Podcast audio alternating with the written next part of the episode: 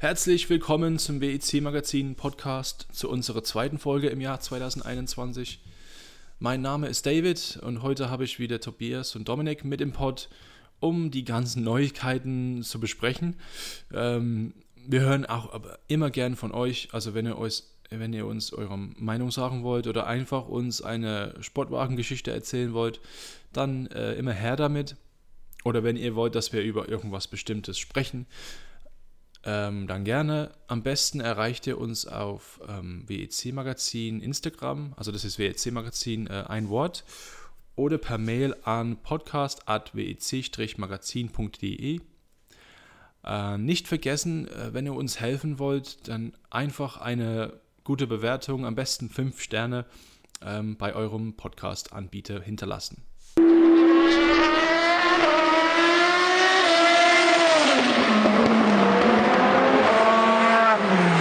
So, okay. Dann legen wir mal los.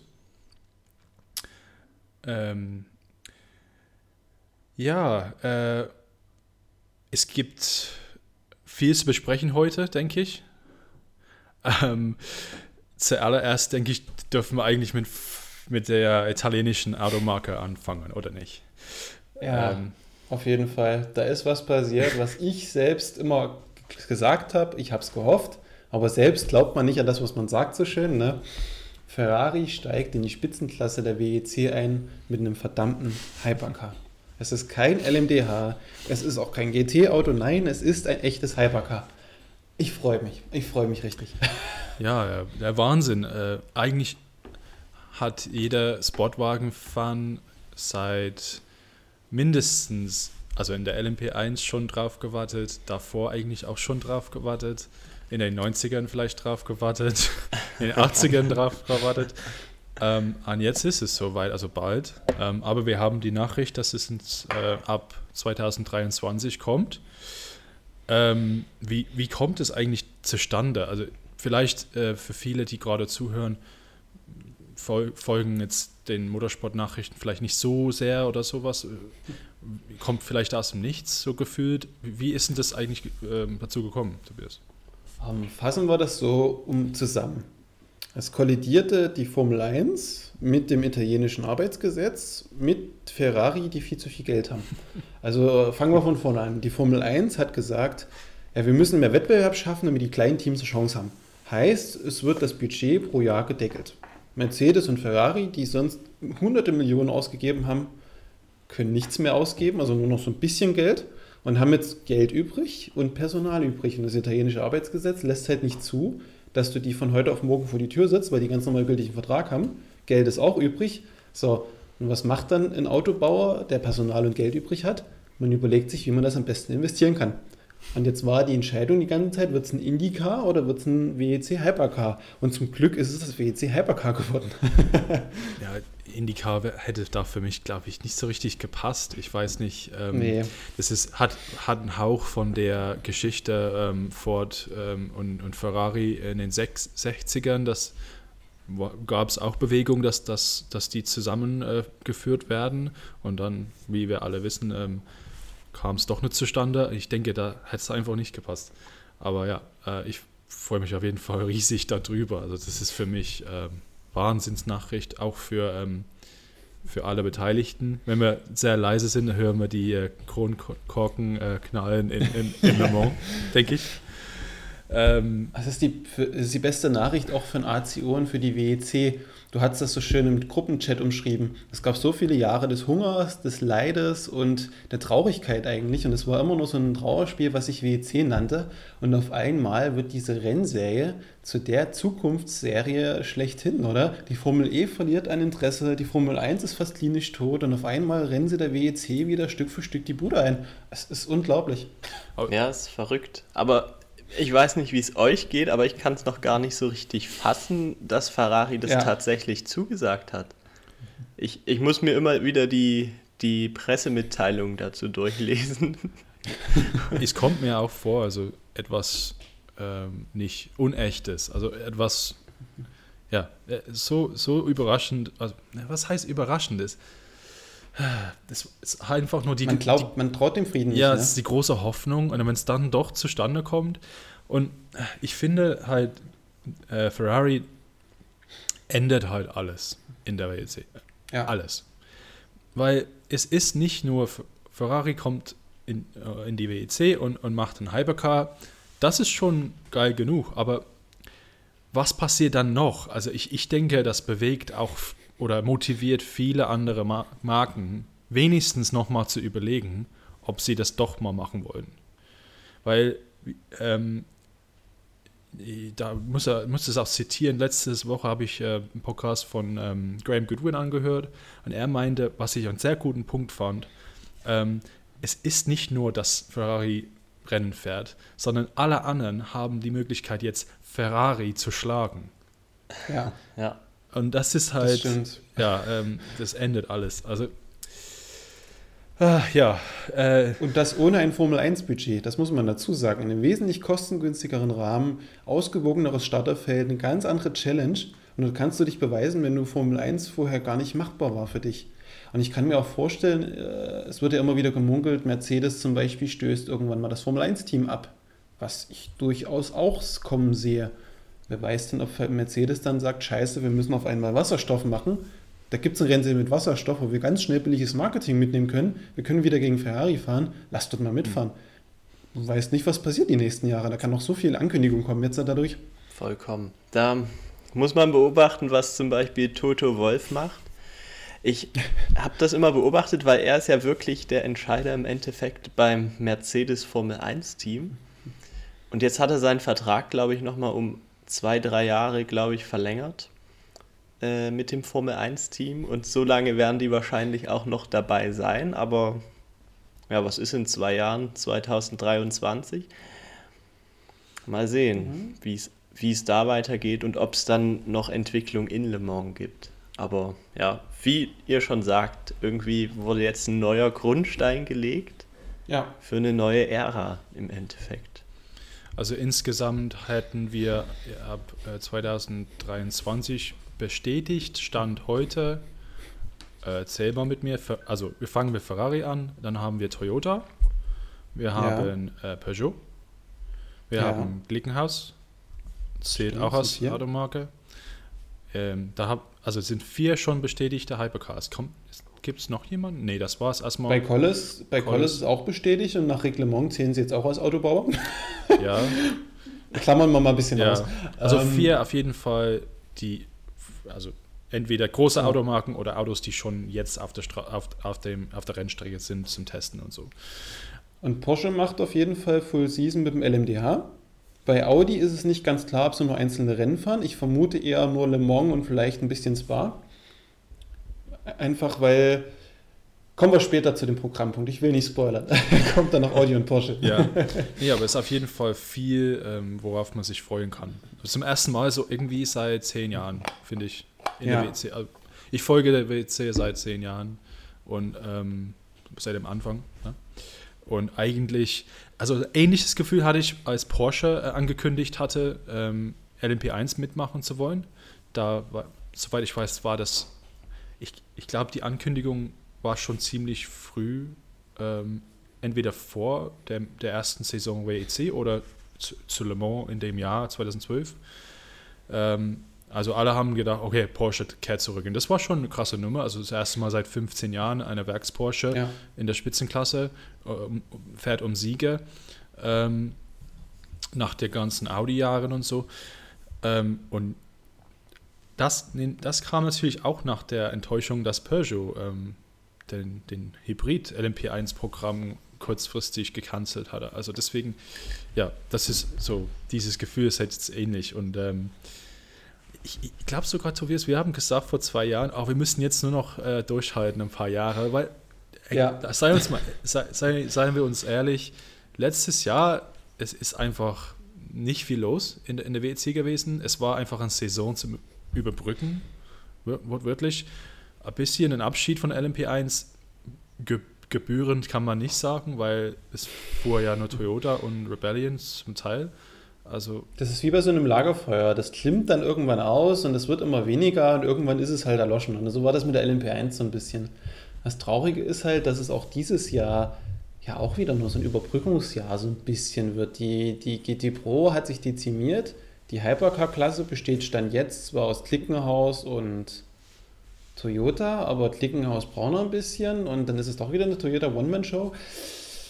Alpine haben wir vergessen. Ah, Alpine. Ah, Verknüpfung im Kopf. Die, die machen zwar jetzt noch LMP1 mit dieser Grandfather Rule oder wie das heißt, aber die bauen, die bauen definitiv einen Hypercar. Ja. Kannst du ganz stark davon ausgehen, allein weil der Renault-Nissan-Konzern gesagt hat, Nissan und Renault machen keinen Motorsport mehr und wir bündeln alles in Alpine. Ich äh, tippe drauf, dass da was in Le Mans kommt. Aber ich habe keine Insider-Knowledge oder sowas. Aber ich denke, die Franzosen warten eigentlich immer äh, auf Le Mans. Hat Peugeot auch so gemacht, soweit ja. ich mich erinnere. Ja, das war letztes Jahr, vor zwei Jahren mhm. Le Mans. Ne? Äh, letztes Jahr Le Mans. Ähm, genau. Ja, was, was denkt ihr denn, ähm, wenn wir jetzt ein äh, bisschen das Hypercar an sich von Ferrari, was, was würden die dann machen wollen? Mit Hybrid, ohne Hybrid? Ähm, LMH auf jeden Fall, denke ich. LMDH passt irgendwie nicht zur Marke. LMH ist ja schon bestätigt. Ja, okay. Die Sache ist, die Sache ist okay. fix. Ähm, die Frage, die sich mir stellt, ist die Grundausrichtung. Also wird es ein straßenbasiertes Hypercar, mhm. wo du quasi erst die Straßenversion baust und davon das adaptierst, so wie Aston Martin das damals geplant hatte. Ist im Reglement immer noch möglich. Oder wird es ein Prototyp, so wie es Toyota? Du machst erstmal einen richtigen Rennwagen und da machst du eine Straßenvariante draus. Aber unterm Strich will Ferrari auch die Autos verkaufen und die müssen auch die Dinger verkaufen. Also ich vermute, es wird ein straßenbasiertes Auto, also so ein bisschen Richtung 488 auf Steroiden. Ja, also ich, ich glaube nicht, dass sie ein bestehendes Auto bringen werden, sondern wie ich Ferrari kenne, werden sie da wirklich ein eigenes Auto entwickeln. Es wird uns vielleicht ähnlich kommen, äh, so wie dem 488er. Aber ich glaube, von Grund auf wird es schon noch ein eigenes Modell werden. Ja. Und ähm, meint ihr, weil die, die Frage ist, also wir wissen von Toyota zum Beispiel, sie verkaufen keine Hypercars an Kundenteams. Ähm, Gelegenhaus hat die Möglichkeit auf jeden Fall offen gelassen. Wir wissen, dass LMDH eigentlich darauf basiert ist, an Kundenteams zu verkaufen. Sonst Sonst, also macht keinen Sinn, nur ein Werksprogramm zu machen. Deswegen haben wir WEC und Phoenix und so in LMP2 gerade. Ähm, macht, verkaufen, ver, verkauft Ferrari äh, auch an Kundenteams? Oder wie könnt, könnt ihr das, euch das vorstellen? Ich kann mir es nur dann vorstellen, wenn es kein Hybrid wird. Weil mhm. im Hybrid ist Stand jetzt immer noch zu komplex, das einzusetzen. Und ich glaube ganz stark, weil Ferrari dasselbe Problem hat wie alle Autobauer, dass du eine gewisse CO2-Quote in der Flotte erfüllen musst. Heißt, dass ein Elektroauto wollen sie nicht bauen, stand jetzt. Also muss es ein Hybridauto werden. Und wenn es ein Hybrid wird, wird er zu komplex für Kundensport sein. Zumindest für einen Moment. Da brauchst du viel Personal. Glaube ich nicht. Bauchgefühl. Mhm. Und verkauft, ich meine, die Frage ist wahrscheinlich, wo ihre Entwicklung äh, hin äh, abzielt. Also in welche Richtung. Ob sie dann wirklich ein Auto mit Hybrid verkaufen wollen für, für Kunden, also auf, auf der Straße, oder ob sie ähm, weg sie. von Hybrid gehen wollen oder sowas. Keine Ahnung. Da könnte ich mir vorstellen, dass die dann so viel wie möglich reinpacken. Vielleicht mal V12er oder so, was das wäre geil. aber, ja, müssen wir einfach abwarten. Ja, aber im Endeffekt ist Hybrid ja auch die Technik, die sich bewährt. Sowohl auf der Straße als auch im Motorsport. Ja. Von daher ich würde es gar nicht so ausschließen. Ich denke auch äh, vom Rennen auch ähm, hat es durchaus Vorteile, ähm, Hybrid zu fahren. Ähm, ich denke, wir werden das sehen, Glickenhaus gegen Toyota. Es ist ja direkter Vergleich, Hypercar Hybrid, Hypercar ohne Hybrid. Ähm, vielleicht sehen wir da wirklich Reifenabnutzungsunterschiede ähm, oder sowas. Ähm, vielleicht ein Unterschied im Regen. Und wenn, wenn Ferrari das sieht, dass da wirklich der klare Vorteil bei Hybrid liegt, stimmt. Werden wir mal sehen. Ja, Die, der, spannende, der spannende Aspekt ist ja, dass das neue Reglement diesen Kurvenvorteil, den man hat, nicht mehr ermöglicht. Äh, ich habe letztens, hatte ich mich ja irgendwann durch das komplette Reglement geackert wie so ein Bekloppter. und kann sich jetzt jeder gerne einfach und verständlich in jedermanns Sprache auf der Website anschauen. Und da steht halt drin, Du musst, glaube ich, 120 oder 140 km/h, äh, bis, da, bis zu einer gewissen Geschwindigkeitsgrenze ist das ausgeschaltet, der Hybridantrieb, und erst dann wird er zugeschalten auf der langen Geraden quasi. Also du kannst auf der Geraden das einen Energieboost bekommen und dadurch ein bisschen vorbeiziehen. Dadurch klingt der Hybrid mehr wie diese Überholgeschichte aus der Formel 1. Es ist nicht mehr dieses klassische Hybridsystem, dass du halt energieeffizient aus der Kurve rauskommst. Da stellt sich mir die Frage, bringt es denn überhaupt wirklich noch einen reellen Vorteil oder ist dann Pferdestärke dann doch mehr, besser? Also das Klickenhausprinzip, ja. Das ist wirklich spannend, ja. Ja, auf, auf jeden Fall. Wir sahen in, in der Olympia 1 auch, dass zum Beispiel die Rebellions öfters als nicht waren die die schnellsten Autos auf der Strecke durch, die, ähm, durch den Radar-Dings. Ähm, ähm, das heißt, die Toyotas waren insgesamt langsamer, hatten aber schneller ihre Topspeed erreicht und waren dadurch besser im Verkehr und sowas, weil man mehr ähm, Bewegungsfreiheit quasi hat. Also man kann einfacher halt die Richtung ändern und so. Ähm, ja, ist alles Spekulation. Auf jeden Fall gibt es jetzt zwei Jahre Zeit ähm, für alle, besonders zum Beispiel ja. im, im Gesetto de la Sport, kann ich mir vorstellen, dass da jedes, jede Woche zwei Seiten Ferrari Hypercar drinstehen. Oder es ist sogar täglich der, die, die Zeitung, glaube ich. Also ich habe keine ja, Ahnung. Die Italiener können sich drauf freuen. Ja. Ein spannender Fakt ist für mich jetzt noch, ähm, Ferrari wurde ja vor geraumer Zeit an die Börse gebracht. Ja. Trotzdem ist äh, der bisherige Fiat Chrysler-Konzern immer noch Mehrheitsanteilseigner gewesen. Jetzt wiederum hat Fiat Chrysler fusioniert mit PSA zu Stellantis, zu einem neuen Autobauer. Das heißt, Peugeot und Ferrari sind Schwestermarken. Gibt es dann dort irgendwelche Teamorders? Wie verhält sich das Ganze dann? Ne? Spannender Ansatz, weil das ist ja der, der Ansatz eines Stellantis-Konzernes. Die haben ein Stellantis Motorsport, was über allen Motorsportprogramm steht. Ist Ferrari dann auch eingeordnet oder sind die autonom? Ist null beantwortet bisher, ne? Ungeklärt, ja. ne? Aber das bleibt abzuwarten. Ich meine, wir haben lange Zeit auch Audi und Porsche zusammen auf der Strecke gesehen. Stimmt auch wieder. Ähm, ja glaube, da, da zählt auch die Stärke der einzelnen Marke. Und ich meine, ja, außer die ganz großen Motorsport-Nerds oder die, die halt ähm, den Markt halt hautnah verfolgen, wer von den normalen, normalen Fans, sage ich jetzt, ähm, ich, ich hätte das wahrscheinlich nicht gewusst, hätte ich die Geschichte eigentlich ähm, immer zu verfolgt und sowas und hätte ich das, ja. hätten wir das besprochen und so, hätte ich nicht gewusst, dass das alles gleich im gleiche Konzern ist. Wenn man dann nachliest, dann sieht man, oh ja, okay, die sind eigentlich verwandt, aber da würde es ist wie wenn man sagt, okay, Bentley und Porsche oder das sind eigentlich auch die gleiche Marke oder Ducati und, und Bentley ist das gleiche eigentlich Dach, ja, Dachmarke. Stimmt, also ja, ist äh, interessant. Wiederum würde dafür sprechen, wenn man schon in einem Konzern zwei Hypercar-Programme macht dann nimmst du das eine Auto, um das möglichst energieeffizient Wasserstoff und Hybrid zu benutzen, den Peugeot zum Beispiel, und dann nimmst du den Ferrari, um ein richtig reinrassiges Motorsport zu machen, um die ganzen Fans mitzunehmen, um zu gucken, wie du den Verbrennungsmotor noch effizienter machen kannst. Wäre auch noch ein Ansatz, was ich mir gut vorstellen kann. Die, die Zukunft ist auch von der Entwicklung her, ist es auch in die Richtung. Ne? Also das ist wirklich, ähm, wenn sie schon mal dabei sind und die wollen halt längerfristig dabei sein, ähm, ja, machen wir uns jetzt nicht vor, vielleicht nichts vor, vielleicht dauert das nur drei Jahre oder sowas. Der Hyper, das Hypercar ist wieder Geschichte. Wer weiß. Ähm, wenn sie nichts, Möglich, wenn sie ja. nichts gewinnen, dann wahrscheinlich schneller als, als wenn sie immer zu gewinnen, denke ich. Außer es kommt fort, dann dauert das eine Weile.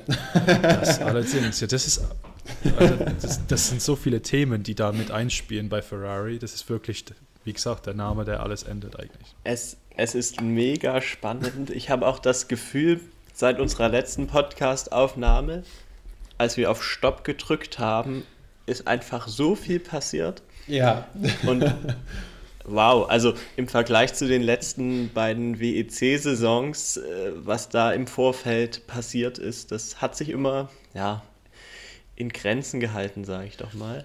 Und jetzt durch die ganze Hypercar-Thematik ähm, man sieht halt auch, dass viele Teams vielleicht auch auf LMDH spekulieren, die jetzt LMP2-Einsätze starten.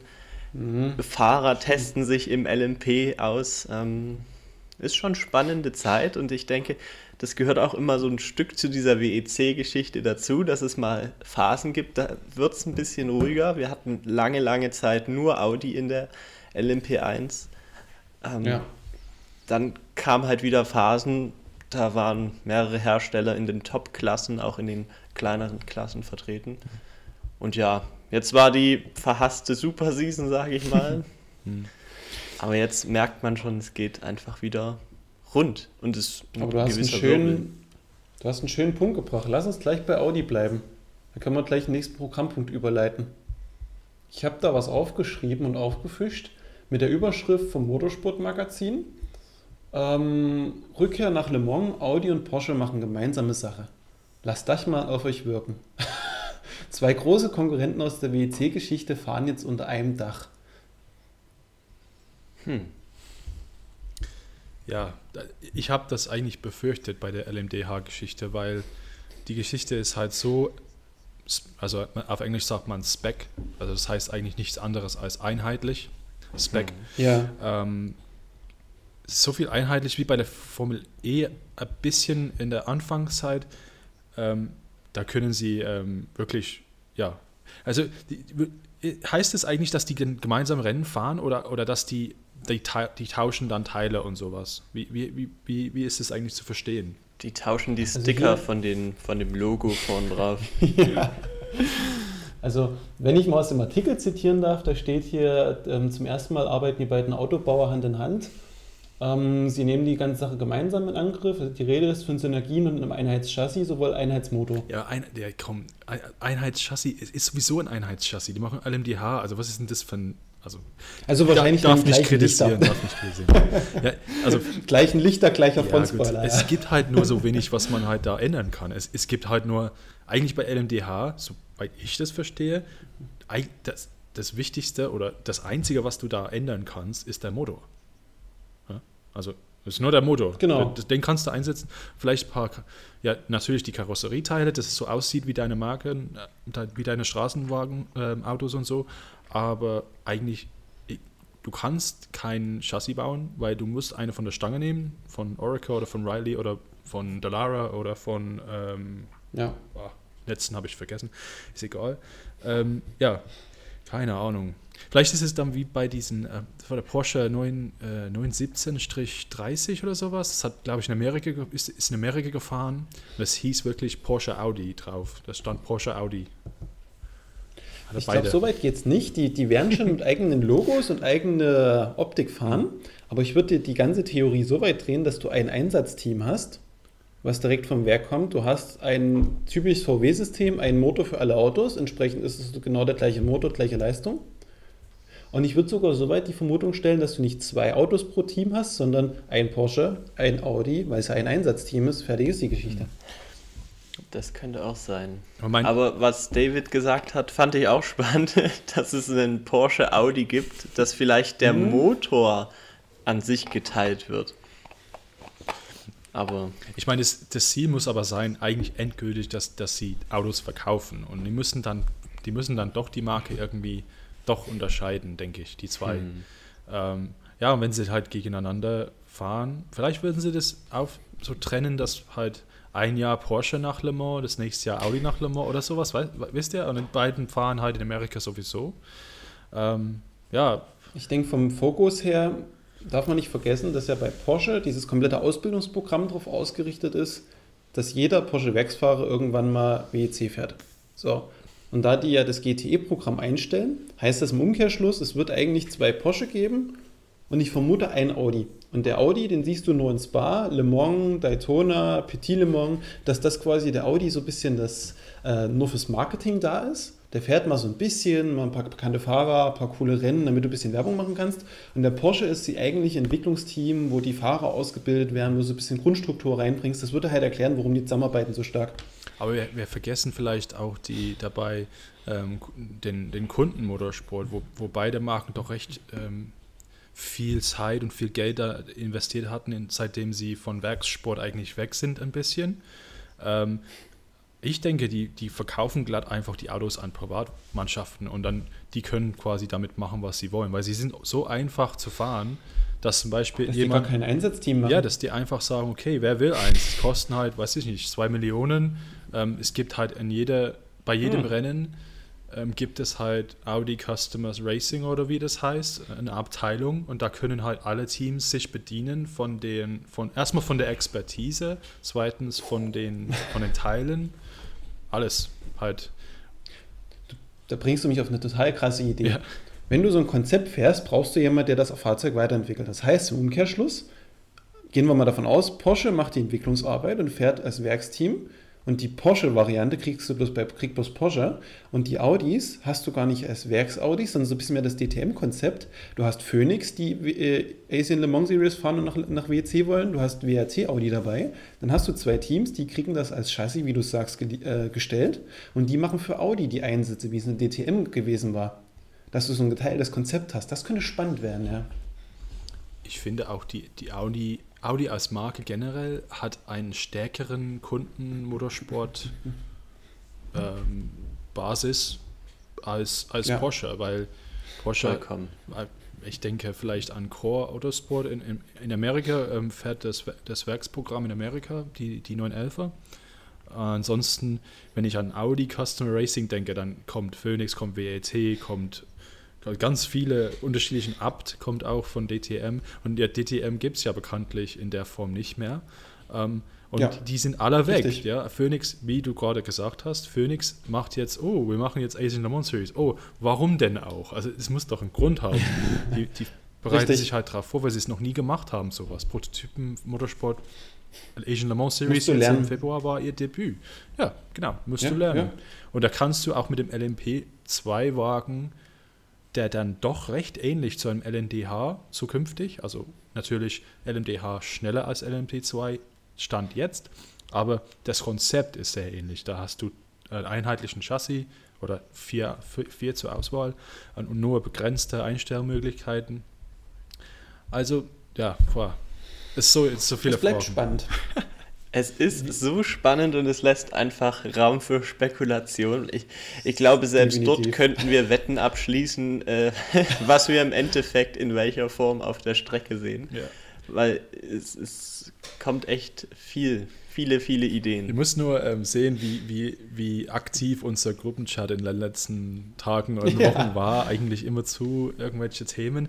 Und das ist eigentlich traurig, dass es seit ja, äh, in, ich finde auch im Allgemeinen, auch durch den Virus jetzt und alles durch die Pandemie, ich, ich sah da irgendwie keinen Ausweg für die WEC. Wo, wo, wo geht es eigentlich jetzt hin? Weil, und dann auf einmal Peugeot, das war große, der, der, der erste ja. Knaller, fand ich.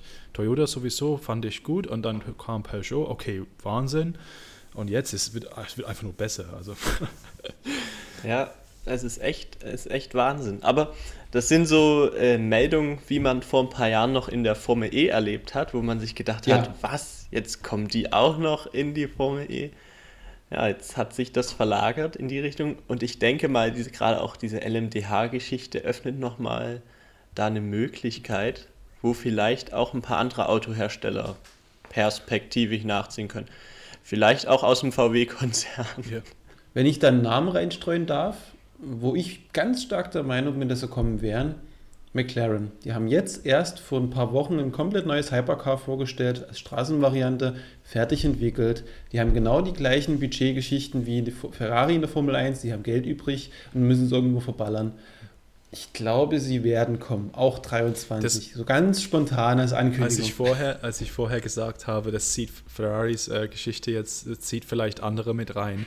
Das war der Name, ja. an den ich gedacht habe. Also ganz klar, für mich ganz klar McLaren. Das sind, die, die denken, hm, es gab viele Gerüchte. Wie, wie heißt der Chef von der Ah, ich komme jetzt nicht auf den Namen. Sex, war das nicht Sex Brown? Brown? Genau, so, ja, ja, ja. genau. Äh, Chef von United Autosport und von McLaren. Richtig. Ähm, da hast du ein super Einsatzteam. Super Nimmst Einsatz. du United Autosports, gibst denen das Auto Richtig. und los geht die Geschichte. Und der hat in letzter Zeit oft gesagt, okay, erstens haben sie gesagt, wir kommen nicht wieder in die Spitzenklasse nach, nach Le Mans oder in die WEC, wenn die Autos nicht so aussehen wie, die, wie unsere Straßenautos. Das war die erste Bedingung. Ja. Das war schon vor fünf Jahren oder sowas. Aber der hat schon gesagt, wir haben Bock. Ja, wir haben Bock. Aber ja. wir müssen das auch verkaufen können, zwar direkt und auch im übertragenen Sinne, dass das wirklich ein McLaren ist, der da vorne steht. Ja, das ist nicht irgendwie doch nur verwandt mit dem McLaren. Und jetzt haben wir Hypercar irgendwie doch eher durch Zufall irgendwie von der ACO ähm, Hypercar Reglement und das ist genau das, die können genau das machen. Und die haben so, so, sogar einen billigen, eine billige Variante, wenn sie irgendwie doch nicht so viel Geld investieren wollen. Die können LMDH machen. Ja. Und da können sie das Auto auch so gestalten und schmücken, dass es wie ein, ein Senna aussieht oder sowas, oder 27S oder sowas, ja. keine Ahnung. Und jetzt, dass das Ferrari da ist, die können sagen, okay, wir haben Le Mans gewonnen und wir haben, wir haben, oder wir haben, wir haben einfach Ferrari geschlagen. Und das ist das, das hat viel ähm, Gewicht, finde ich, für die. Ja. Vollkommen, vollkommen. Und auch diese Kundensportgeschichte öffnet da natürlich auch wieder eine Ecke. Dass es nicht wirklich Autos sein müssen, die vom Hersteller komplett entwickelt werden, sondern auch von der Stange sein können. Weil da denke ich auch an äh, ehemalige Zeiten, wo Sauber ja auch einen Mercedes eingesetzt hat und solche ich wollte es gerade sagen, umso mehr wir darüber reden, umso mehr erinnert mich diese Hypercar-Klasse an eine neue Gruppe C. Du kannst von bis, bau die Karre, wie du willst, mach, was du willst, es ist dein Ding. Und ich warte auf den Tag, wo die sagen, du, GTE M lohnt sich nicht mehr, GTE Pro haben wir eh eingestellt, wir machen jetzt eine Hyper Pro und eine Hyper M, dann bleiben noch die LMP2s für, oder es wird eine LMP3-Klasse, so als Einstiegs-Entry-Level Du hast zwei, drei Klassen und fertig ist die Geschichte. So richtig traditionelles Genau, da wollte ich erst auch gerade darauf hinaus. Ähm, es kann sein, dass, dass wir dann keine GTE-Autos mehr brauchen. Also für mich wäre wär ja. das schade, aber äh, was, was. Das hätte sich überlebt. Ja, aber was, was passiert, wenn wir jetzt irgendwie 30 ähm, Autos in der LMH haben und dann da kriegst du ja sicherlich 30 LMP2s zusammen. Das ist schon 60 für Le Mans. Machst, was machst du denn für die WEC? Geil. Du hast dann keine mehr für die, also keinen Platz mehr irgendwie. Das ist doch begrenzt auf, auf ein, ein Schiffsladung oder, oder auf, auf eine Flugzeugladung. Also. Nee, nicht mehr. Es ist begrenzt auf die kleinste Boxengasse im Rennkalender. Die ist? Weißt du das? Das ist, das ist die Frage. Also, die Frage. also früher war es früher war es immer Sao Paulo gewesen, die kleinste, bevor sie es umgebaut hatten. So. Le Mans ist es nicht. Spa hat auch genügend Kapazität. Ist halt, je, je nach Größe der Strecke willst du halt auch nicht unbedingt 50 Autos auf, sag ich mal, selbst Monza wäre das zu viel, denke ich. Fuji ist die kleinste. Fuji, ja. Glaube ich. Okay. Müsste Fuji sein. Und solange Fuji im Kalender ist, haben sie halt eine begrenzte Anzahl an Boxen. Die brauchen ja auch immer noch ein bisschen Reserve für Technik und hast du nicht gesehen. Mhm. Und daran macht sich immer die Gesamtkapazität fest. Ja, aber. Aber komm, 60 Auto wäre geil. Ja, und generell ähm, wir hatten in der letzten Podcast-Folge ein bisschen so über die, die Zukunft von der GTE doch gesprochen. Und ja, wenn das so die logische Weiterentwicklung wäre mit der LMDH und der LMP2, dann fällt halt im Endeffekt da die GTE vielleicht raus für die WEC. Irgendwann mal. Ja. Man muss, man muss halt auch ähm, dazu sagen, dass ich. Ähm wie heißt dieser GT3-Typi von der irgendwas Blancpain-Serie? Stefan die, die sind ja mit Ja, genau, danke. Ich vergesse den Namen einfach immer. Die sind sich ja mit dem ACO nicht sonderlich grün, wo sie damals GT3 und GTE zerlegt haben. Und dass das GTE auch nur so ein unliebsames Überbleibsel war, sind wir realistisch. Der ACO ist froh, wenn es raus ist und nur noch Hypercars drin sind. Ja, wie gesagt, ich, ich fände es schade, aber GTE ist halt, das Problem mit GTE, ich meine, das ist wieder ein, ein, Thema für ein anderes Podcast, aber GTE fand ich immer cool, weil es gab wirklich ein Reglement und da könntest du ein Auto nach dem Reglement bauen. Es gab zwar dann irgendwelche Ausnahmen, für BMW zum Beispiel, der, mit dem Z4 gab es lauter Ausnahmen, ähm, für Ford gab es Ausnahmen, die haben nicht dann nicht genug verkauft im ersten und im zweiten Jahr. Das Programm war ja nur vier Jahre insgesamt. Ähm, ja. Und GT3 ist einfach, ja, egal was ihr macht, wir machen BOP.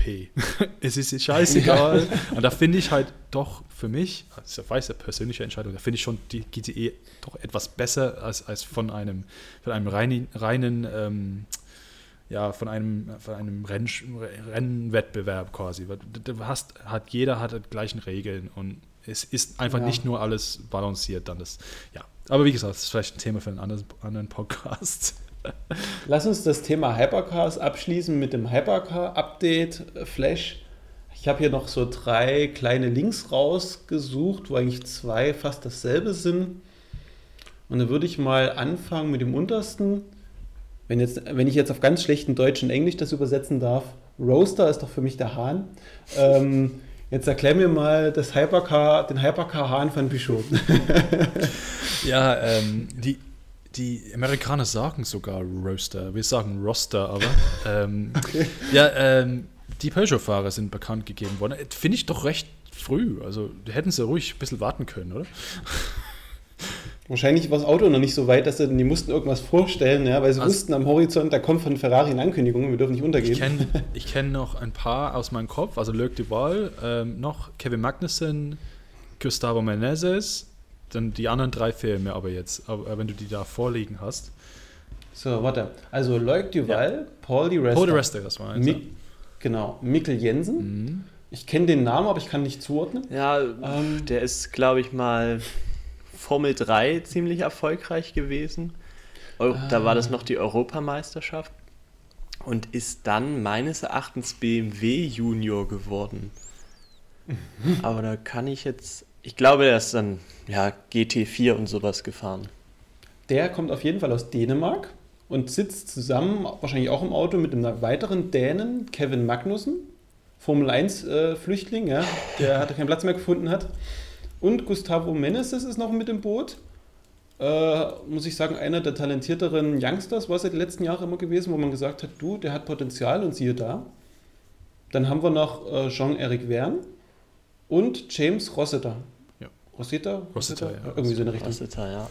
Da sind wir bei 2, 4, 6, 7 Fahrer auf drei Plätze, A2 Autos. Ist ein großes Fragezeichen für mich, warum es sieben sind. Ich habe es nicht ganz begriffen. Okay, vielleicht mal eine, vielleicht Rossiter als Testfahrer oder Simfahrer oder sowas. Ähm, weil der, ja, der, der, der sticht ein bisschen für mich heraus, ähm, muss ich sagen. Stimmt. Hier unten steht Einer ist äh, Reserve Driver und Simulator Driver. Also gibt es noch für die Weiterentwicklung. Ross, James Aber wer es ist, wissen wir nicht. ich glaube, James Rossiter hat sogar ähm, hat sehr viele Erfahrungen mit Sim äh, und Reserve als Sim und Reservefahrer. Ich kann mich jetzt nicht mehr erinnern, welche Formel 1 Mannschaft, aber ähm, ich meine mich zu erinnern, er fuhr sch- jahrelang äh, jedes Wochenende gleichzeitig zu den Formel 1 Rennen im Sim, Okay. um Ja. das dann halt abzubilden, wie die, der, wie die, die Bedingungen sind und sowas. Halt, dass die von dem, ich glaube, das war Mercedes oder McLaren vielleicht, ich weiß es nicht mehr. Aber Würde auf jeden Fall Mhm. Sinn ergeben, ja, in der Konstellation. Dann hättest du Verne, Meneses, Magnussen, äh, den Mikkel Jensen, Paul Di Resta und Lurk Duval. Also wirklich ein starkes Line-Up, Ich muss hab- ich ehrlich sagen. Ich habe auch gerade noch mal nachgeschaut wegen Mikkel Jensen. Sein Wikipedia-Beitrag ist nicht so gut gepflegt. Aber irgendjemand hat eingetragen 2020 Le Mans mit G-Drive, Rang 9, zusammen mit Jean-Eric Okay. Verne und Roman Rusinov. Und äh, im selben Jahr ist er auch in Sebring gefahren für Star Works. ich glaube, der ist recht jung. Also der ist, wie alt ist Vier, der? 94 geboren. Okay. ja, Also dann ist es alt wie ich. gut. Geht auf die 30 zu, hä? ja. Nee, ähm, ich meine, ja, wie gesagt, das muss man jetzt, jetzt sehen, wie, wie, das sich, ähm, wie die sich schlagen. Ähm, nächstes Jahr soll das kommen? Ist das richtig? Oder das Jahr drauf? 22, Saison jetzt schon. 22, oh, genau. Okay, das ist doch recht, also das kommt dann schneller als gedacht. Ähm, die, ähm, natürlich wollen sie das 100, das, dieses äh, Rennen in äh, 2023 wird wahrscheinlich der, der Hammer sein. Das ist nämlich das 100. 100. Jubiläumsrennen. Ne? In der theoretischen Zählung, ja, genau. Also erstes Rennen Le Mans war äh, 23, 1923.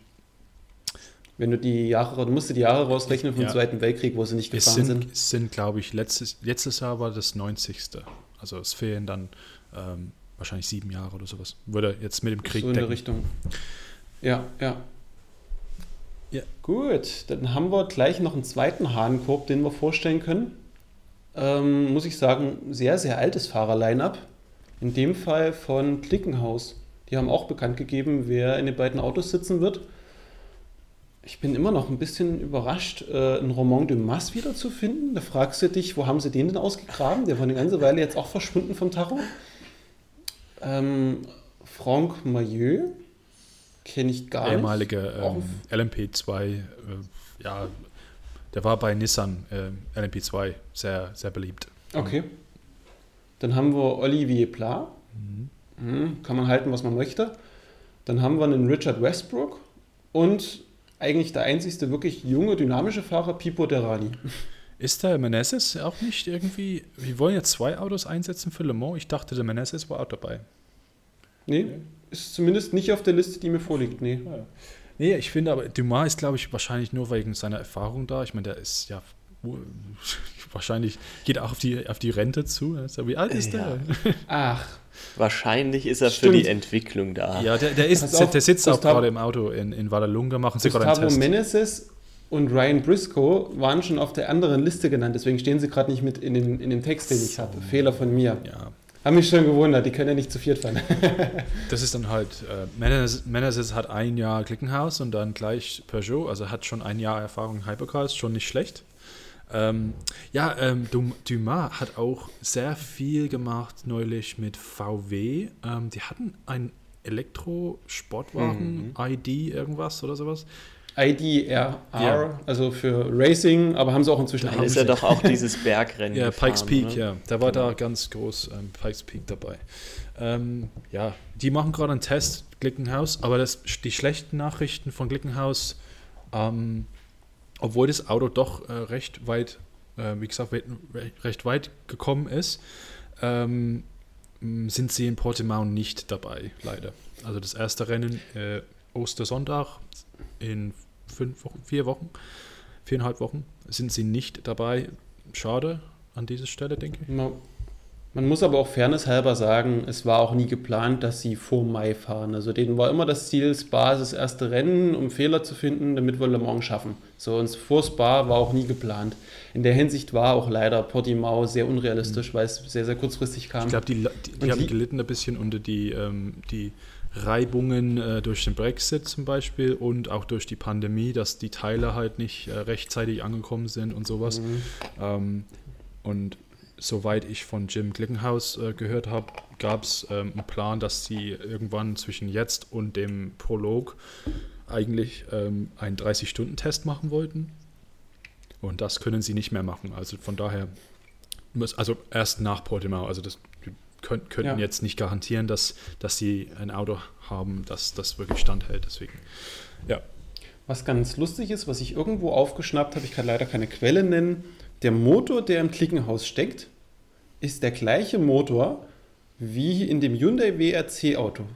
Und ich, ich war mal live bei der WRC gewesen, damals in Polen.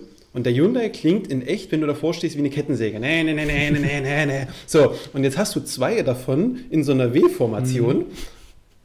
Dann hast du zwei Kettensägen auf der Strecke. Wie klingt das denn? Na gut, na gut. Ich glaube, die Übersetzung zwischen dem Rallye-Auto und dem ähm, Hypercar sind nochmal anders. Ja, wahrscheinlich mit dem, dem, Drehmoment und sowas. Wir können sie ein bisschen zurückschrauben, weil sie nicht mehr nicht auf Kies fahren müssen oder sowas. Oder vielleicht ist das der Vorteil. Stimmt. Die, der, der, ähm, die Marke heißt Pipo. Pipo Moteur heißt das. Ist ein französischer Auto, äh, Motorbauer, ja, ne, genau. Ich. Also eigentlich kennt keiner Sau, aber wie du gerade gesagt hast, das, ich wusste, dass die im WEC ähm, gefahren, also war ein WEC-Motor, aber ich wusste nicht, dass es im Hyundai war. Das ist krass. Den hat Hyundai benutzt für die ersten, ich weiß nicht, ob er jetzt noch benutzt wird, aber für die ersten Generationen von dem von der WRC in der Rallye-Weltmeisterschaft haben sie auf jeden Fall benutzt. Ja. Das geben sie wahrscheinlich nicht so gut, äh, gern preis, weil das halt von einer anderen Firma ist, dann nicht von Hyundai selber. Ne? Ich weiß gar nicht, ob die den sogar gelabelt hatten mit, mit Hyundai drüber, kann ich mir gut vorstellen. Also wird so leicht dieses R wegradiert und ein E für WEC ja. auf dem Motor geschrieben.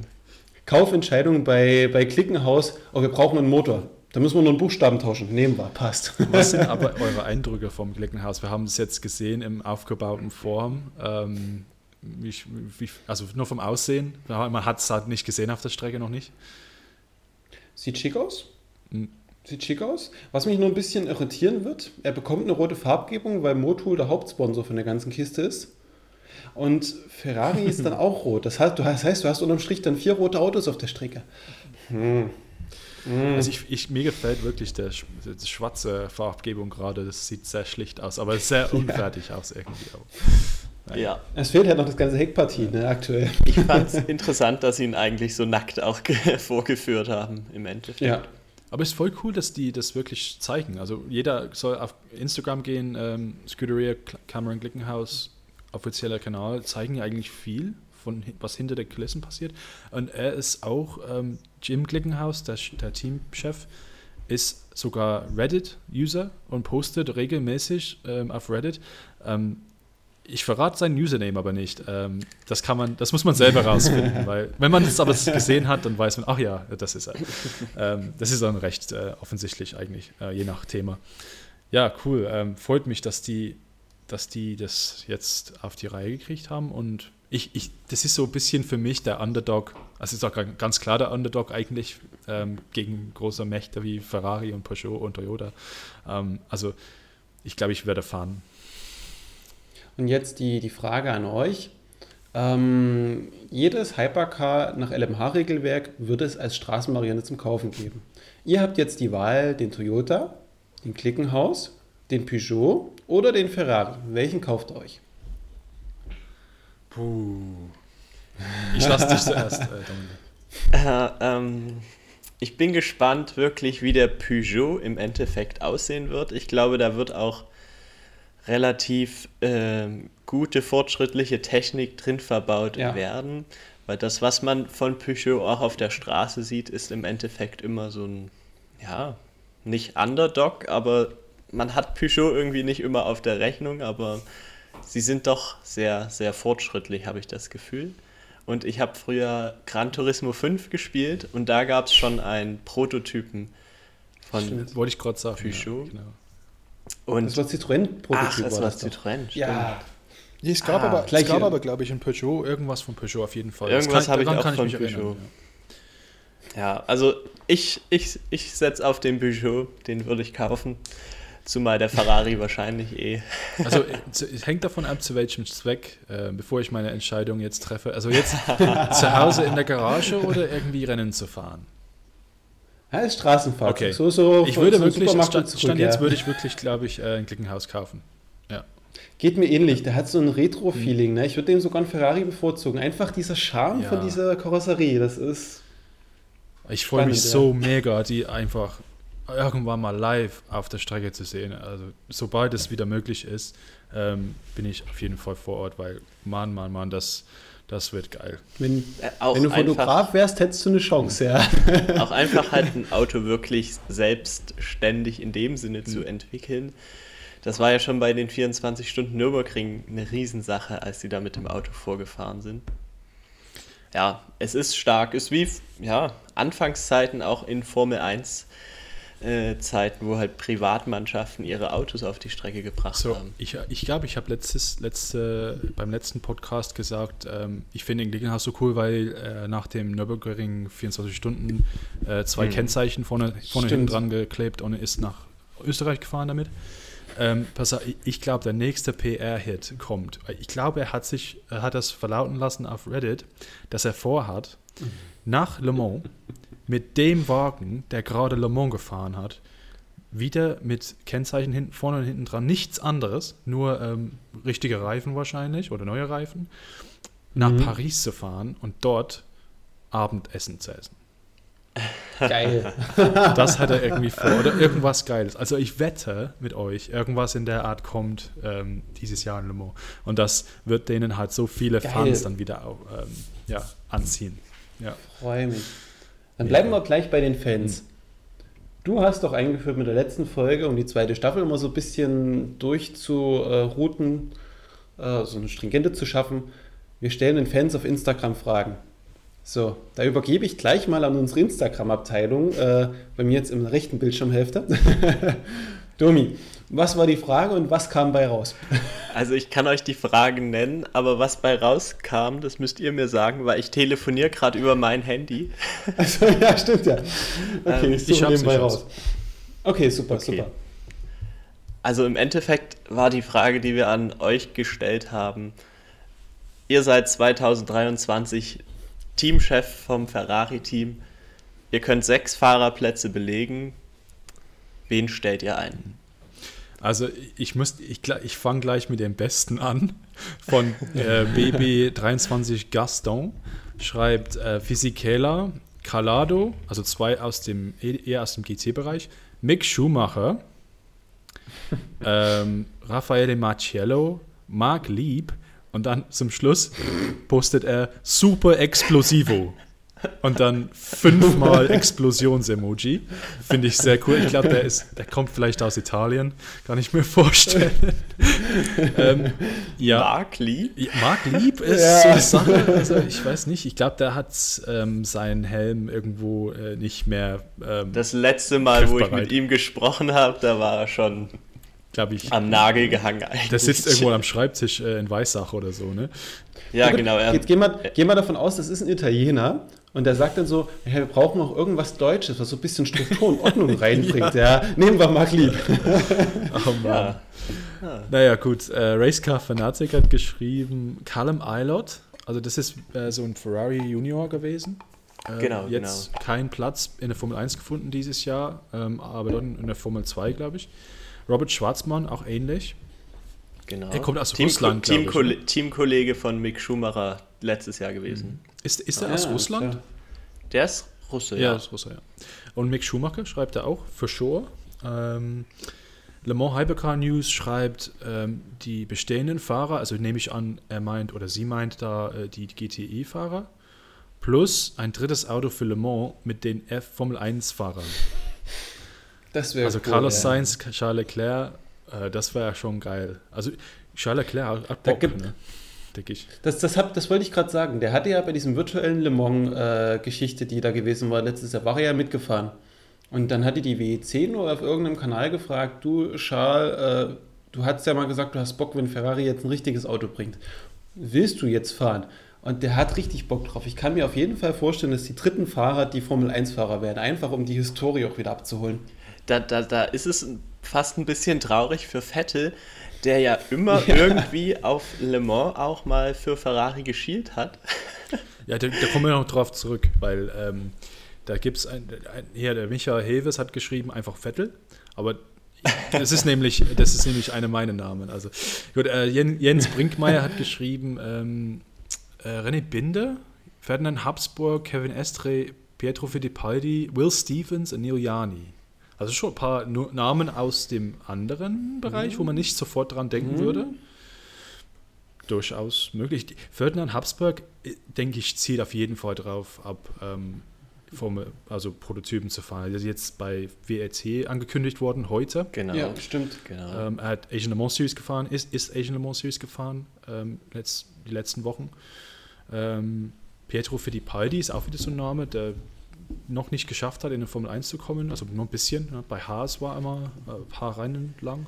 P ja, ja, genau. Ähm, da war auch in der LMP1 mal ganz kurz, bevor er sein Bein gebrochen hat, ähm, für, äh, wer war das, was für ein Team? Das war, äh, ach, war das Ginette? Nee, Dragon Speed, Dragon Speed. Ja. Okay. Nee, interessant. Ähm, jetzt äh, noch das letzte von äh, Falco, Falcostagram schreibt auch James Calado, Sam Bird, der ist auch aus dem GT-Bereich. Ähm, jetzt in Formel oft gesehen schon. Jetzt ja. in Formel E bei Jaguar, aber bestimmt möglich. Charles Leclerc, äh, Callum Eiler, Mick Schumacher und Antonio Giovinazzi.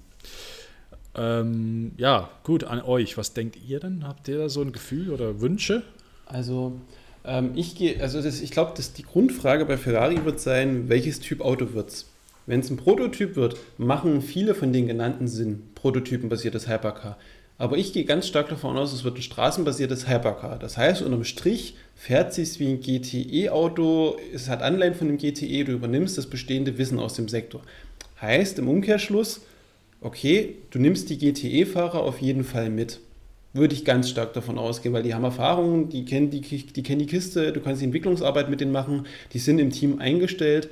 Du weißt, dass bei Ferrari ist auch immer so, so, eine, so eine Pressegeschichte, die wollen nicht so viel Infos an die Öffentlichkeit lassen. Und dann würde ich jetzt mal die Theorie in den Raum werfen. Laut Reglement ist es nicht verboten, einfach nur mit zwei Fahrern im Auto zu fahren. Ist völlig in Ordnung, völlig freigestellt. Dass Ferrari mit dem bestehenden GT-E-Line-Up sogar beibehält und nur die Formel 1-Fahrer für Le Mans und für die Sonderrennen mit reinnimmt. Das wäre jetzt meine Theorie. Ja, das, das ja, das wäre auf jeden Fall möglich, ja, ja. Dominik, was denkst du so von Ha, mir, also wir, wir haben jetzt so viele Namen gehört und ja. mir fallen wahrscheinlich noch mal genauso viele Namen ein. Ähm, klar, die bestehenden Fahrer so rund um James Calado, äh, die jetzt auch in der im GTE unterwegs sind, kann ich mir super vorstellen. Ähm, Sunbird fand ja, der war schon, ist schon länger raus, glaube ich, aus der WEC bei Ferrari. Ja. Ähm, ja, Formel 1-Fahrer fände ich spannend, könnte ich mir von Ferrari auch fast vorstellen, dass die sagen, äh, wir legen da den Fokus drauf, aber im Endeffekt müsste das alles mit dem Rennkalender übereinstimmen. Mhm. Ähm, ich ja. glaube, die Zeiten sind vorbei, wo das kollidiert. Le Mans lassen sie immer bewusst frei. Da gab es jetzt ja in letzter Zeit eigentlich keine Kollision mehr, die bewusst herbeigeführt ja, wurde. Ich meine nur, du, Medias. ist ja immer doch auch noch eine gewisse Vorbereitung ja. rund um das Rennen. Sie haben das, in der Vergangenheit haben sie das absichtlich schon mal gemacht. Dass das, ja, Baku, ähm, wann war das? Baku hat das war doch aber unter Bernie Ecclestone noch. Ja, okay. Aber ich glaube, da, da ja. ist noch ein Überbleibsel, dass die denken, ähm, okay, das ist erstmal eine Gefahr gegen unsere, gegenüber unserer Machtstellung hier. Ähm, wir machen es erstmal kaputt. Also ich denke, diese Gedanken bestehen immer noch in der Formel 1 und es ist durchaus möglich, obwohl da würden sie wahrscheinlich äh, die Ferrari in, in Rage setzen, die ganzen Ferrari-Leute, wenn sie dann sagen würden, ähm, hallo, wir, wir, machen am gleichen Wochenende ein Formel 1-Rennen. Ähm, es ist ja auch eine reelle Gefahr. Guck dir ja. mal an, wie die Formel 1 aktuell dasteht. Honda hat sich verabschiedet. Mhm als Renault ist werkseitig raus. Die tun das, hast zwar Alpine drin mit einem Renault-Motor, aber so, so richtig das Herzblut bei der Geschichte ist auch nicht mehr mit dabei. Du hast ja bloß noch Ferrari und Mercedes, ja. die wirklich pushen. Ne?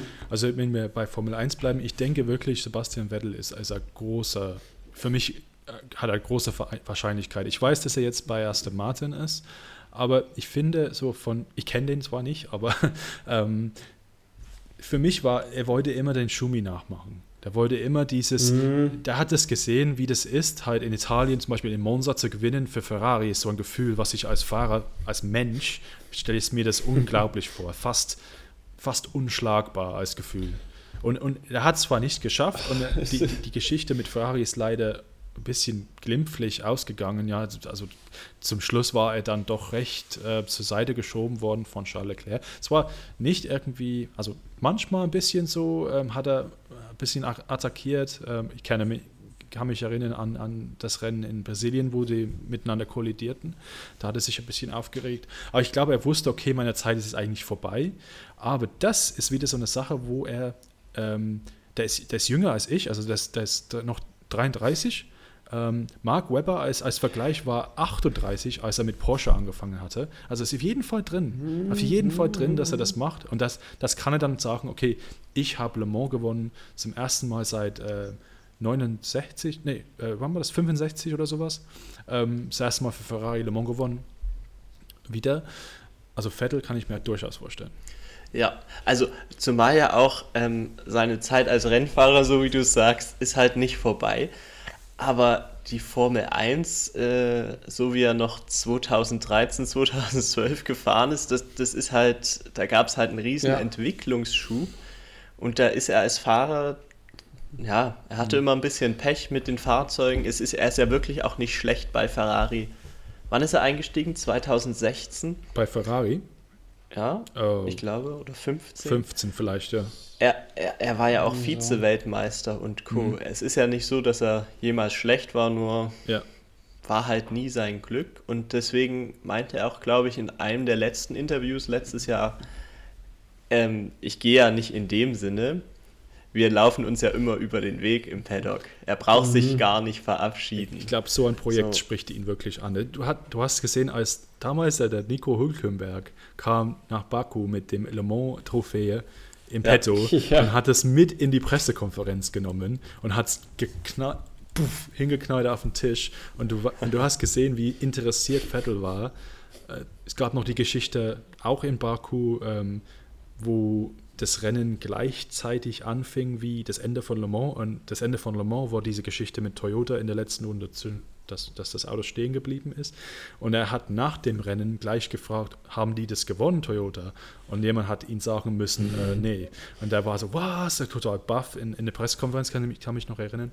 Ja, also auf jeden Fall. Und er hat so viel Expertise und so viel Erfahrung. Ich denke, dass, er, er, passt, er passt für mich auch ja. nach Le Mans.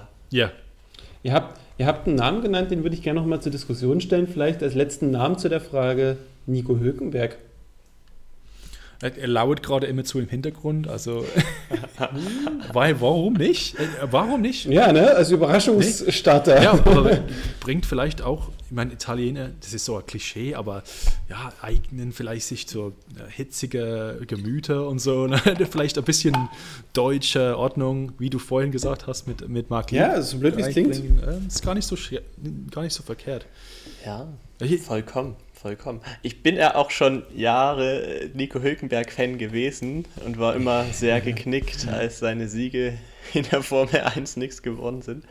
Aber ja, er war ja lange Zeit noch für Red Bull für dieses Jahr im Gespräch in der Formel 1 und war dann aber sichtlich gar nicht so enttäuscht, ja. dass er den Platz an Sergio Perez verloren hat. Also ich, ich habe das Gefühl, irgendwas hat er in der Hinterhand.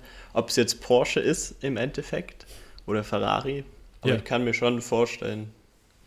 Einer von beiden wird er machen. Ja. Das wäre jetzt auch so eine Vermutung. Der wird sich auf jeden Fall in der LMH platzieren. Aber ich möchte gerne noch einen Namen äh, droppen für, oh, jetzt, jetzt für Ferrari Le Mans. Und zwar Fernando Alonso. Oh, bitte nicht.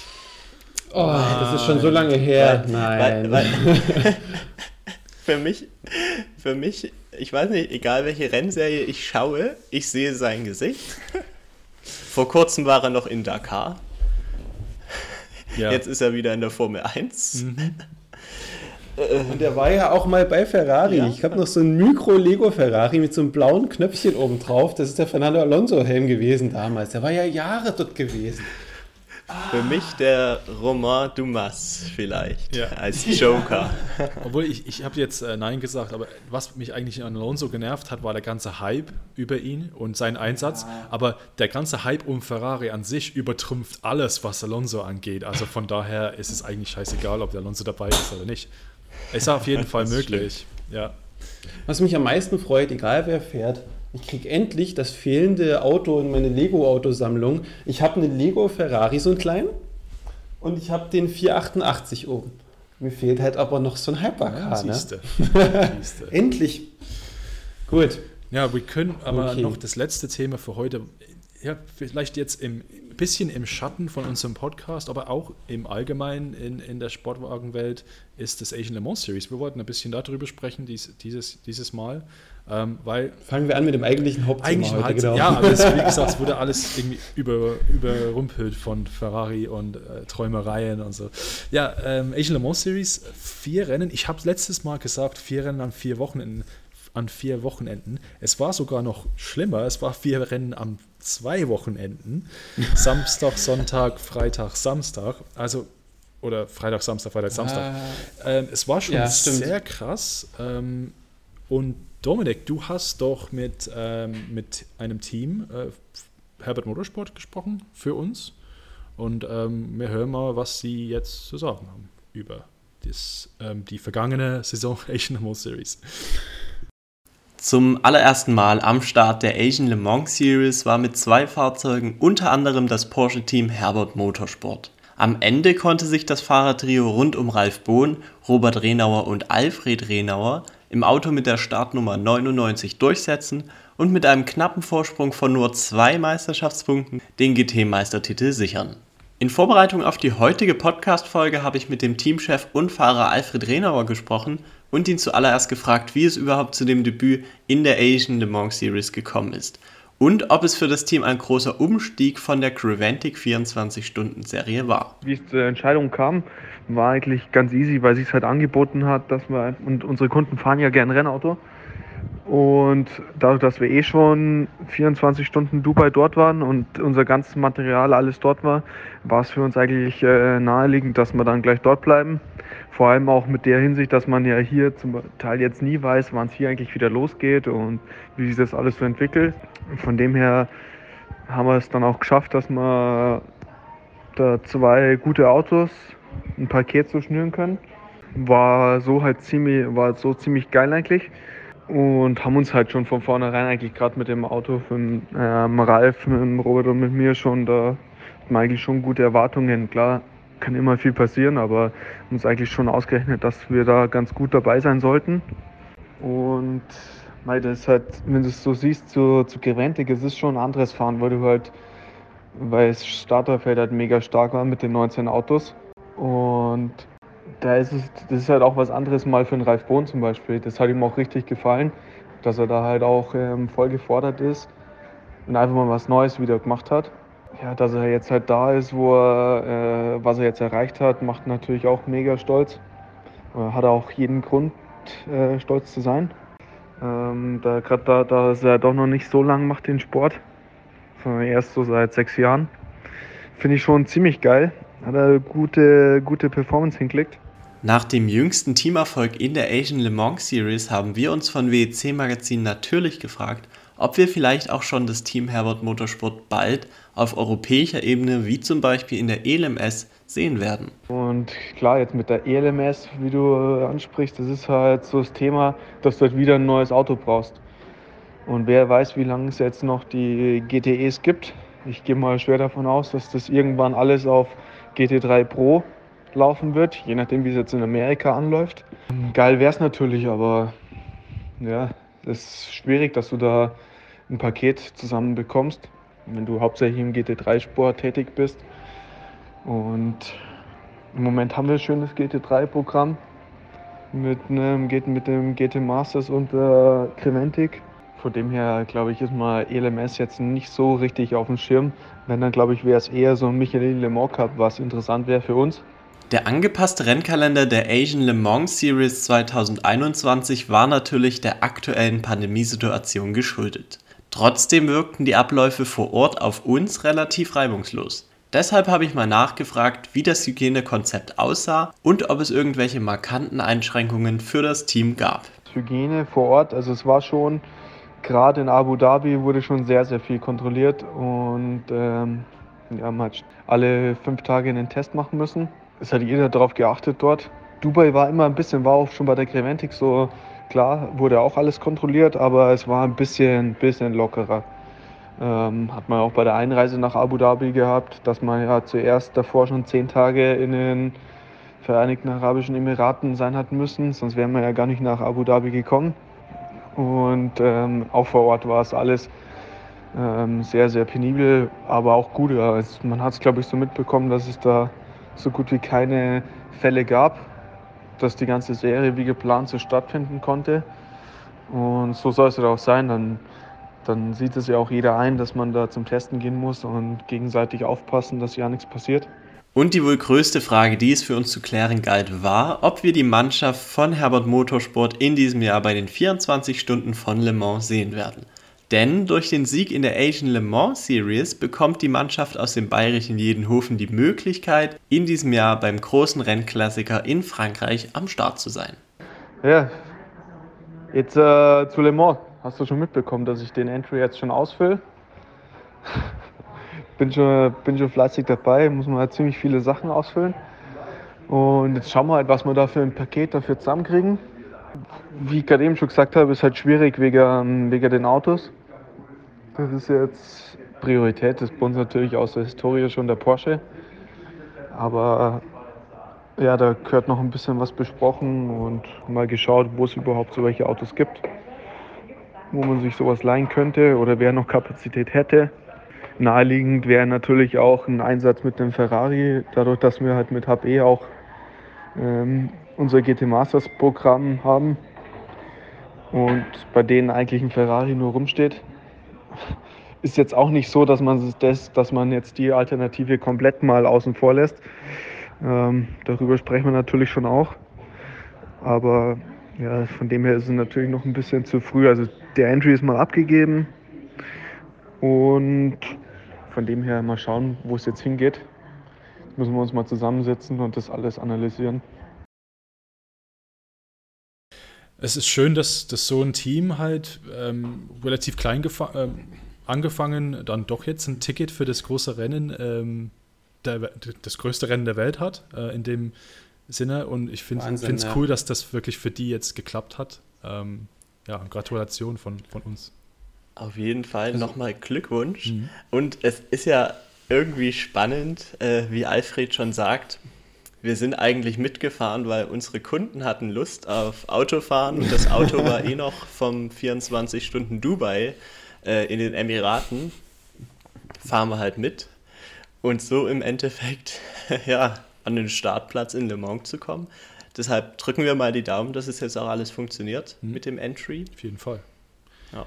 Ähm, Für mich ist es halt immer, ähm, wenn du die persönlich kennst, die Fahrer und so ein Team, und du, du kennst sie aus vergangenen Tagen, auch aus anderen Rennserien, ist es immer so ein bisschen skurril, die dann in so einem Bereich, wo du gar nicht damit gerechnet hast, auf einmal wiederzutreffen. Aber irgendwie freut mich es umso mehr. Die waren auch, also ich sag mal jetzt, ähm, sie waren in der Creventic-Serie immer, ähm, immer dabei, fast in den letzten Jahren immer mal ähm, da und ähm, haben auch Rennen, viele Rennen in der Serie gewonnen. Und die waren immer sehr beliebt unter den Fans und unter den ähm, unter den Moderatoren, weil sie eben ähm, Zwillinge sind und man kann sie immer schlecht unterscheiden und so. Da haben die immer Witze gemacht. Und ich finde es so cool, dass die dann doch jetzt die Möglichkeit haben, erstmal bei der Ehrlich Le Mans Series zu fahren, was an sich auch eine große Serie ist, also groß geworden ist. Ähm, ja, ja. Und jetzt immer größer anscheinend. Ähm, und dann doch ähm, später hoffentlich äh, Le Mans. Ähm, wir ja, wir haben mal kurz, kurz die, die, das Konzept von der Saison angesprochen in dem, in dem Interview. Ähm, doch recht gut gelöst, obwohl vielleicht stressig für die Fahrer, für die Teams über die zwei Wochenenden. Ähm, doch, doch recht äh, gute Lösung für, für alles eigentlich da, ganze Saison unter, unter ähm, über die Bühne zu, zu kriegen. Mhm. Ja, ist auf jeden ja. Fall spannend. Also äh, es sind natürlich schöne Strecken weggefallen, ja. die äh, die Asian Le Mans Series sonst äh, beinhaltet. Aber im Endeffekt super gelöst. Aber ja, war, ich fand es eine gute Einstimmung für das Langstreckenjahr. Ich muss, muss ehrlich sagen, ich habe mir das erste Rennen ein Stündchen angeguckt und das dritte, glaube ich, ein Stündchen. Aber dann war es bei mir mit der Liebe zur Asian und Le Mans Series auch schon wieder vorbei. Es war irgendwie so, das Konzept fand ich in der Idee nett. Aber es war zu viel und zu wenig Liebe und irgendwie wirkte das Feld auch noch so ein bisschen wie so eine Resterampe an manchen Stellen. Es wirkte nicht so, eine ELMS fühlt sich anders an die europäische Le Mans-Serie. Ich weiß nicht warum, ich bin nicht so richtig warm geworden mit dem ganzen Konzept. Was, Na, ich habe das anders gesehen. Ich habe es eher als Winterserie betrachtet. So okay. wie man das oft hat, auch im Formelsport, dass ähm, ja, in Australien und äh, ja auch in Dubai, dass da äh, Formel 3, Formel 4 Rennen ausgetragen werden. So in Vorbereitung auf die Saison. Und so habe ich es eigentlich betrachtet, deshalb fand ich es ganz spannend, dass man halt auch Fahrer gesehen hat, so wie äh, Van Dorne und Blomqvist, die wir ja dann auch in der WEC sehen werden. Der, erstmalig. Da waren auch zusammen. Paar, es ist auch eine Möglichkeit für halt die, die ganz jungen Fahrer, Jungsfahrer zu ähm, da einen Einsatz zu kriegen, dass die vielleicht nicht kriegen würden, auch in der WEC oder in der LMS. Ähm, ich muss jetzt die, ich muss noch die Daten anschauen, ähm, wollte mal schauen, ob da irgendwelche jungen Fahrer dabei sind, die sehr schnell waren oder auffällig schnell. Ähm, aber ich fand es, ja, ich fand die, die zwei Rennen in Dubai, ähm, das hatte für mich was von Creventic. Also ich, vielleicht war, weil halt ja, Creventic dort ja, fährt für die ja. 24 Stunden Dubai, aber ich fand die Produktion vielleicht, die, die, ich weiß nicht, wie ich das beschreiben soll, aber halt zu, we zu wenig Kameras Leben, ne? und die, die folgen dann die Autos dann ja. in die Kurve rum so. Ähm, und dann in Yas Marina fand ich die Pro Produktion viel besser, was sicherlich auch äh, mit alles, was wir gerade erleben, zu tun hat. Also Pandemie-Geschichte und, und so weiter. Und in Yas Marina haben sie sicherlich bessere Facilities, also das kann man mir vorstellen. Ähm, was aber dann in Jasmarine schlechter war, ist, oh Gott, ich hoffe, dass die WEC dort niemals ein Rennen macht, weil ich finde, die Strecke eignet sich überhaupt nicht für so ähm, Prototypen und GT Multiclass Racing. Also mhm. ist okay, ein GT, reines GT-Rennen mit verschiedenen Kategorien ist okay, aber sobald ich finde es nicht, ich finde die Strecke auch sowieso nicht so besonders toll, also muss ich ehrlich sagen. Die ist sehr schmal, die ist sehr, sehr Aldi-Parkplatz-lastig, du hast so viele Betonflächen, das ist, ja, ich weiß, was du meinst, äh, da fehlt so ein bisschen in der Langstreckenschau. Ja, es ist halt eigentlich eine Teststrecke, so optisch, ja. ne? Ja, genau, optisch, aber halt das Drumherum ähm, peppt es auf jeden Fall auf. Also das, die, die, die Sta der Standort ist, ist der Hammer. Kann ich mir vorstellen, dass der Besuch, auch der sehr, ein Besuch dorthin ist, ist sehr, sehr schön.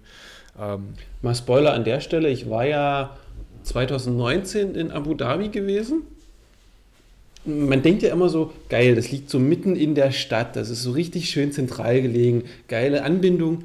Pustekuchen. Das ist eine Entfernung. Ich musste mich entscheiden, gehe ich in Abu Dhabi mir als Stadt angucken oder gucke ich mir die Rennstrecke mit Ferrari World an, weil die einfach so weit auseinander entfernt sind. Das ist so ein komplett anderer Echt? Stadtteil. Das könnte eine eigene Stadt sein. Also so richtig Nähe hast du dort nicht. Du musst wirklich ein Auto haben oder einen Bus oder irgendwas buchen, damit du überhaupt dorthin kommst. Die haben da das ist, so einen krassen, ah. ähm, haben die da nicht so einen krassen ähm, öffentlichen Verkehrsmittelsystem irgendwie mit richtig schnellen Zügen oder sowas?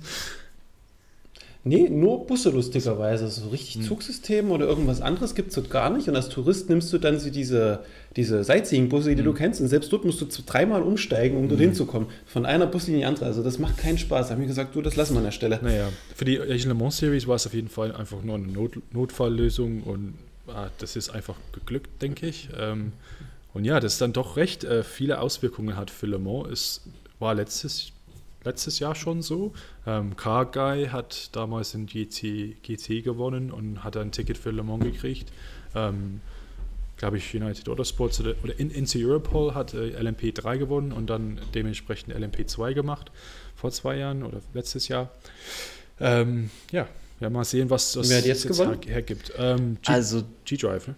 Genau, G-Drive mit René Binder, ähm, Habsburg. Habsburg und wie hieß er? Yi Fei Yi Fei ja. Äh, Chinese, genau. Chinese.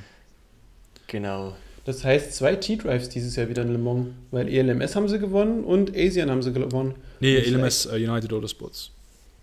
Oh, ja. oh. Und, dein Ernst? Ja, ja, genau, und Nach drei Jahren in Folge.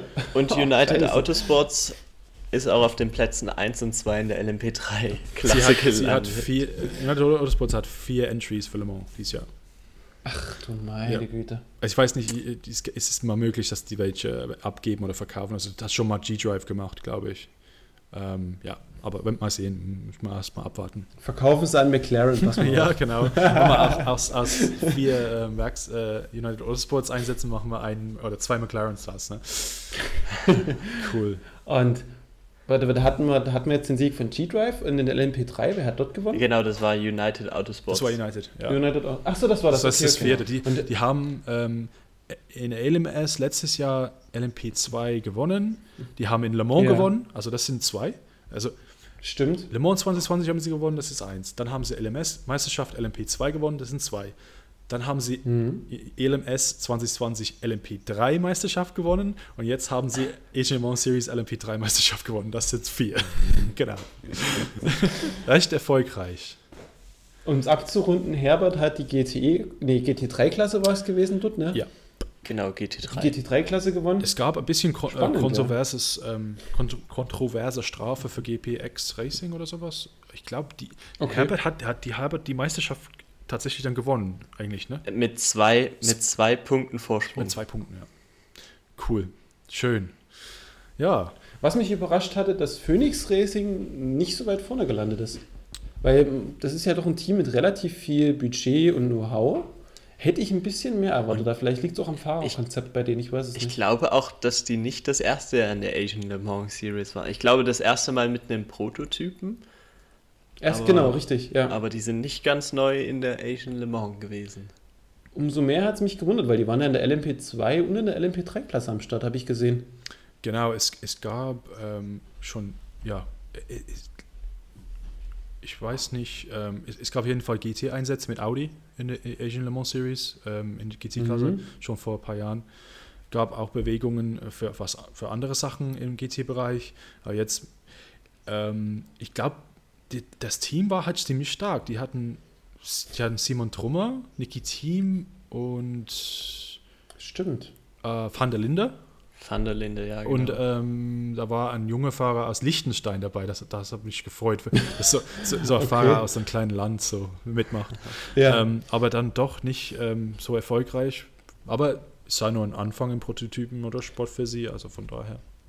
Wenn ich es auf YouTube richtig gesehen hatte, war das LMP3-Auto. Mhm. Die arbeiten jetzt irgendwie zusammen mit diesem äh, GT Masters Team, dieses Race Ring Iron genau, mit, mit diesem lustigen bunten Auto. Mit äh, Race ich weiß nicht, wie es heißt. Nee, Iron. Ja, ne, die, das war doch so ein Lust Iron Force Ring irgendwie. Irgendwas so mit in der Force, Richtung. genau. Es ja. ist mit diesem ja. Jan-Erik Sloten.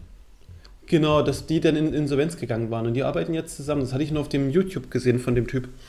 Und die hatten das Auto auch wieder so lustig schön. Er, er ist doch irgendwie YouTuber oder hat irgend oder ist nicht, ähm, das ist vielleicht. Er hat einen YouTube-Kanal, YouTube genau, genau. Cool. Ja, ja gut. Irgendwie mit der Tuning-Werkstatt, glaube ich. Oder Ach sowas. So. Also durchblicken habe ich lange aufgehört zu versuchen. Das ist, äh, das ist der Grund, warum ich auch lieber große WEC-Rennserien mag. Da habe ich meine Struktur, da habe ich meine Werkshersteller, ein paar kleine Teams, da bin ich glücklich. Brauche mir die Namen nicht hey, ähm, zum Abschluss für heute habe ich eine Geschichte vorbereitet. Und zwar alle reden okay. gerade, Ferrari war heute das große Thema, ne? Alle mhm. reden von dem letzten Werkseinsatz ähm, 73 es gab ähm, in den 90er privat Ferraris 333 SP. Ähm, aber in den 60ern war eigentlich, Ferrari war eigentlich ganz groß. Aber der erste mhm. Sieg für Ferrari in Le Mans kam ein bisschen eher. Und das habe ich ein bisschen recherchiert für euch heute. also das war äh, Ferrari äh, 166 Millimilia hieß es, also genannt nach dem Rennen in Italien. 1949, mhm. also es war das erste Le Mans-Rennen nach dem Krieg. Ähm, nicht Werk, kein Werksauto, aber doch ähm, gekauft von, vom Werk, äh, von einem englischen Lord, heißt Lord Selsden. Äh, er hat dann ähm, Luigi Cinetti engagiert, der auch schon in den 30ern zweimal für Alfa Romeo gewonnen hatte. Und Cinetti und Lord Selsden haben zusammen das Rennen gewonnen. Und Luigi Cinetti wurde dadurch der erste dreifache Sieger von Le Mans äh, in der Geschichte, Krass. in der etwas jungen Geschichte zugegebenermaßen, aber da hat das Rennen doch äh, dreimal gewonnen. Ähm, ich glaube aus Italien, aber dann äh, ist er ausgewandert nach Amerika und wurde da äh, wurde in Amerika Ferrari Importeur. Ja, und, und Lotz, das, das Lustige ist, ähm, Lotz Heston ist nur 72 äh, Minuten gefahren ähm, da war wohl wirklich Gentleman Driver von äh, in, in allen, äh, ja, in dem Sinne. Ähm, also Chinetti hat das Ding eigentlich alleine gewonnen. Ähm, ja, und ähm, die wollten eigentlich das Auto nicht äh, dafür zulassen, dass das Le Mans macht, weil sie wussten noch nicht, ob das das überhaupt durchhalten würde. Es war relativ neu. ähm, es kamen dann noch ein paar ähm, Evolutionen drauf. Ähm, 52 und 50, glaube ich, kam, kamen zwei so andere ähm, Versionen von dem 166. Ähm, das Schwesterauto auch ähm, leider ausgefallen nach 50 Runden. Lustige Geschichte von meinem Geschichtsbuch hinter mir hier im, im Büro. Ähm, das Auto wurde beschädigt am Freitag in der Qualifikation, weil der Fahrer einem Kind ausweichen musste, der auf, der auf die Strecke gelaufen ist. Ach Gott. Aber das wurde repariert für das Rennen, aber dann doch einen anderen, einen anderen Unfall gehabt und äh, leider ausgefallen. Die haben aber das Auto repariert und eine Woche später gewann das Auto in Spa die 24 Stunden. Und also, das letzte, der letzte Fakt zum Abschluss heute ja. war ähm, Ferrari, äh, dieses, dieses Auto, der 166 mm V12. Und damals das Auto mit dem kleinsten Motor, der jemals, jemals Le Mans gewonnen hatte. Also V12 war der kleinste Motor. Krass. Also das ist eine ziemlich lustige Geschichte. Danke für die Geschichte. Das habe ich so auch noch nicht gewusst. Da habe ich wieder so was gelernt. So hat alles angefangen. Krieg, kriegst du gleich eine Hausaufgabe. Das gibt einen neuen Abschnitt in unserer Kategorie Legends of Le Mans. Das ist, glaube ich, mal eine Notiz wert, ja, dass man es dann Ich glaube, also ich, ich, ich mache ich mach eine vorsichtige Versprechung. Äh, ich werde das vielleicht einmal aufbereiten für die Webseite, dass man das alles in Ruhe nachlesen kann für, die, für alle Zuhörer und alles. Ähm, es ist ja alles schon hier vorbereitet, das muss ich nur aufschreiben. Ja. Super. Genau. Etwas Ferrari-Geschichte. Richtig. Gut. Ich bin gespannt auf die nächste Geschichte, nächste Woche oder nächsten Monat zum Abschluss. Ja, ja wer weiß, was da in der Zwischenzeit passiert. Ich kann, ich kann mir das nicht ausmalen. Gut. Ja, ja, ich denke, für alle Zuhörer war das ähm, nochmal zur Verständigung. Unser großes Thema eigentlich, wie geplant, war die Asian Le Mans Series. Aber ja, ja die hat dann doch nur ein paar Minuten heute am Ende bekommen. Ein Strich durch die Rechnung leider. Ja. Na gut, wenn, ähm, ja, schreibt uns halt auf Instagram oder sowas oder E-Mail podcast.wec-magazin.de. Dominik, Tobias, vielen Dank. War Danke schön. euch. Ähm, und wir ja. ja. sind für euch auch ähm, nächst, also später im März äh, wieder dabei. Ähm, ja, bis dahin, macht's gut und ja, wir hören uns. Wir hören uns. Tschüss. Ciao.